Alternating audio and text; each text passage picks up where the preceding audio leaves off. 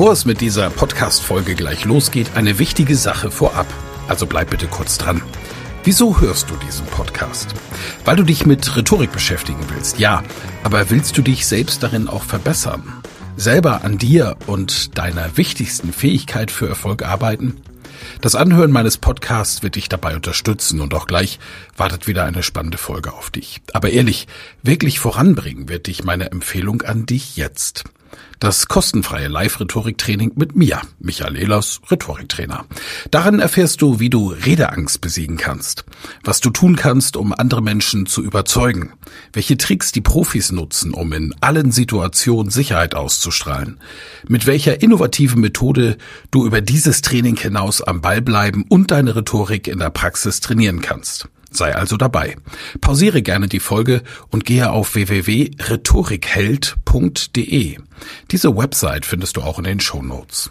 Wir sehen uns dann. Ich freue mich riesig drauf und jetzt viel Spaß bei der Folge.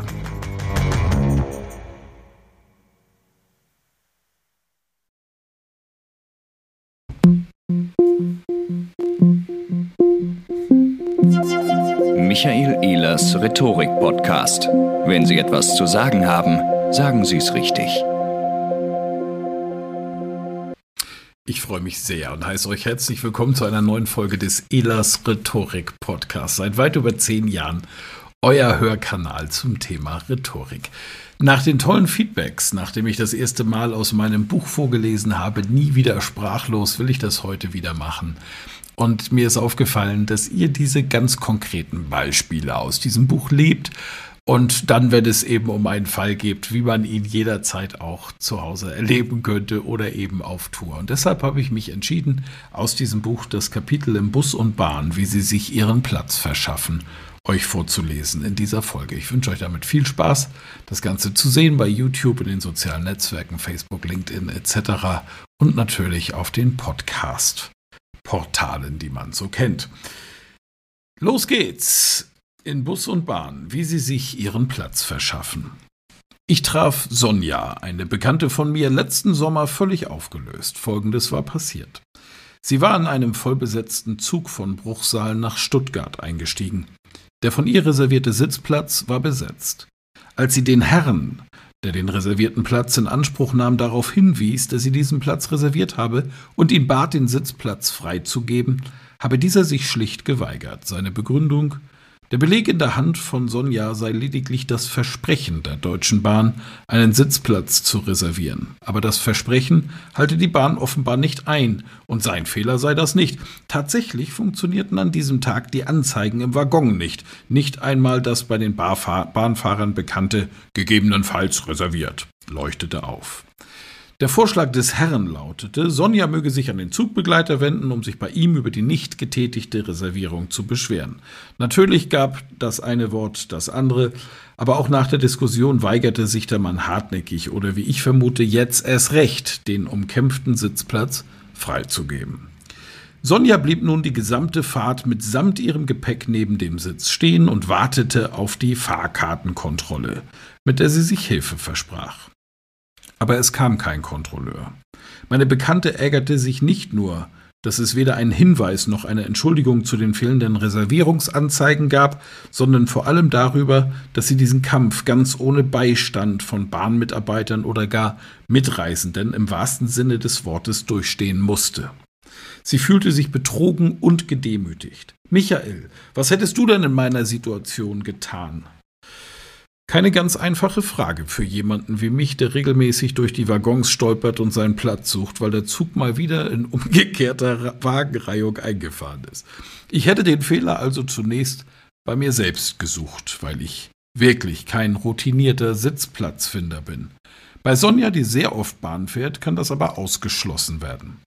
Was hätte ich in dieser Situation also getan bzw. nicht getan? Ruhe bewahren. In Sonjas Situation ging es spätestens nach der ersten Minute nicht mehr darum, stehen zu müssen oder 4,50 Euro Reservierungsgebühr verschwendet zu haben. Es ging ums Recht haben und am Ende um das miese Gefühl, unfair behandelt worden zu sein. Zorn ist aber nicht nur ein schlechter Ratgeber, sondern er sorgt auch bei den umsitzenden Personen für schlechte Stimmung. Menschen mögen eine angenehme Stimmung einfach lieber als eine unangenehme. Und sie mögen es nicht, wenn jemand meckert. Von den Mitfahrern wurde meine Bekannte also als die Störenfrieda identifiziert. Der erste Grundsatz lautet also wie in absolut jeder Konfliktsituation Ruhe bewahren. In diesem Beispiel, in dem einfach alles schiefgegangen ist, ist grundsätzlich Ruhe und Freundlichkeit ebenso wichtig, umso wichtiger, weil der andere Reisende aus seiner Sicht ja zunächst nichts falsch gemacht hat. Wut, Aggression und Widerstand sind reaktive Verhaltensweisen. Es hilft deshalb nicht gleich mit, dem Reservierungs-, mit der Reservierungsbestätigung in der Hand den Sitzenden vom Platz scheuchen zu wollen. Allerdings irrte der unbekannte Platzbesetzer in einer Sache. Die Einblendung der Reservierung ist als reiner Service zu betrachten. Ihre Reservierung ist auch ohne Anzeige gültig, aber das muss man erst mal wissen. Höflich und freundlich bleiben. Weisen Sie die Person auf dem Platz höflich darauf hin, dass der Platz von Ihnen reserviert wurde. Oft handelt es sich ja nur um ein Missverständnis, weil einer von beiden sich im falschen Wagen befindet oder um die falsche Hoffnung, dass der Platz frei bleiben würde. Guten Tag, mein Name ist Elas. Ich glaube, Sie sitzen auf meinem Platz, oder? Entschuldigen Sie bitte, ist das hier Platz XY? Den hatte ich reserviert. Sie werden bereits an dieser Stelle erkennen, wo die Reise hingeht. Ein höflicher Mensch wird jetzt aufstehen und sich für das Versehen entschuldigen. Wenn Sie erkennen, dass Sie so leicht nicht zum Ziel kommen, können Sie deutlicher werden. Sie sehen hier meine Reservierungsbestätigung. Ich werde darauf bestehen, weil ich noch einiges zu arbeiten habe und deshalb extra rechtzeitig und kostenpflichtig einen Platz reserviert habe.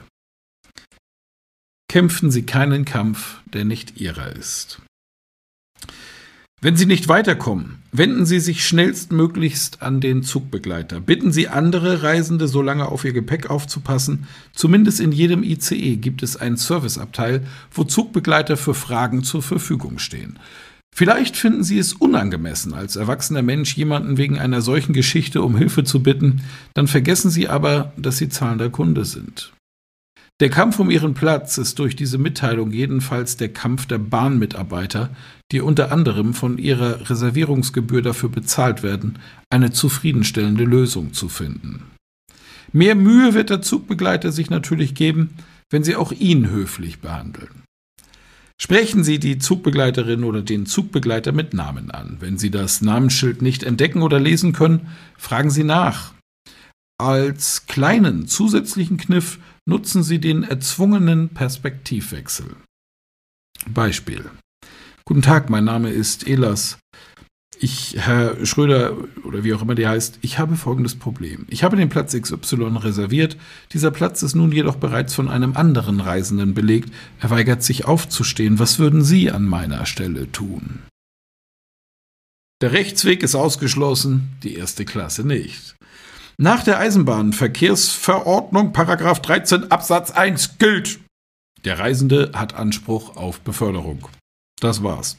Die Deutsche Bahn AG muss lediglich die Kosten für die Reservierung erstatten. Kann ein Fahrgast seinen gebuchten Platz nicht einnehmen, zum Beispiel weil sein Waggon ausfällt, muss er auf die Hilfsbereitschaft der Zugbegleiter hoffen. Diese können versuchen, ihr Anrecht durchzusetzen, können aber auch entscheiden, ob sie sich auf freie Plätze in der ersten Klasse setzen dürfen. Diese Alternative können Sie Natschen, dem Zugbereiter, also einen kleinen Schubs in die richtige Richtung geben. Es tut mir wirklich leid, Ihnen Schwierigkeiten wegen diesem hartnäckigen Herrn aufzubürden. Mir ist es im Grunde egal, wo ich sitze, wenn ich nur schnell sitzen kann. Vielleicht sind im Zug noch andere Plätze frei? Übrigens, es gilt zudem, dass Sie Ihren reservierten Platz 15 Minuten nach Abfahrt des Zuges erreicht haben müssen. Ist der Platz dann besetzt, ist auch Ihre Reservierung erloschen. Dann hilft es nur noch, durchzustehen. Soweit der Text, meine Lieben. Ich hoffe, ihr hattet Freude an dieser Folge. Wie immer freue ich mich über Kommentare, Feedback, Kritik, Lob und wenn es euch richtig gefällt, teilt es doch in den sozialen Netzwerken. Ich freue mich, wenn ihr dran bleibt. Euer Michael Ehlers.